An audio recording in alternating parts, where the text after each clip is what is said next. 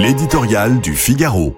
Nécessaire clarté par Philippe Gély. À la mi-octobre, une semaine après l'ignominieuse attaque du Hamas contre Israël, l'Élysée expliquait que les conditions n'étaient pas réunies pour une visite du président français en Israël, alors que ses homologues américains, allemands et britanniques s'étaient déjà rendus sur place. Une semaine plus tard, un conseiller du prince postulait que le voyage enfin décidé arrivait au bon moment pour être utile. L'ambition proclamée était d'obtenir une trêve humanitaire. Pourtant, une fois sur place, Emmanuel Macron proposait d'associer la coalition anti-Daesh à la lutte contre le Hamas, alignant de facto la France sur la riposte militaire d'Israël. Le chef de l'État l'a depuis reconditionné en coalition humanitaire au chevet de Gaza, sans résultat concret jusqu'ici.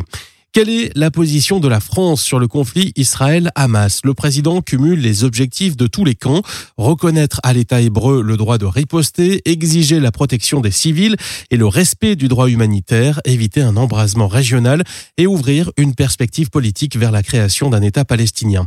Dans quel ordre de priorité? C'est plus difficile à dire. Israël a le droit de se défendre, il n'y a pas de oui mais, écrit Emmanuel Macron dans sa lettre aux Français. Ces bébés, ces femmes, ces gens âgés bombardés tués sans justification ni légitimité. Nous exhortons Israël à arrêter, dit-il dans la foulée à la BBC.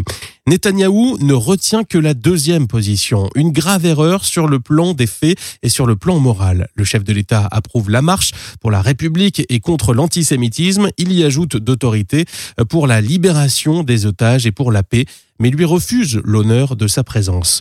Le en même temps, à géométrie variable, a peut-être des vertus domestiques s'il permet à chaque citoyen d'y puiser ce qu'il veut, mais quelle direction donne-t-il au Proche-Orient? Emmanuel Macron paie ses velléités libanaises et ses changements de pied israélo-palestiniens.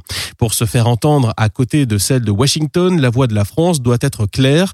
Aujourd'hui, même ses diplomates ont du mal à suivre le président feu follet.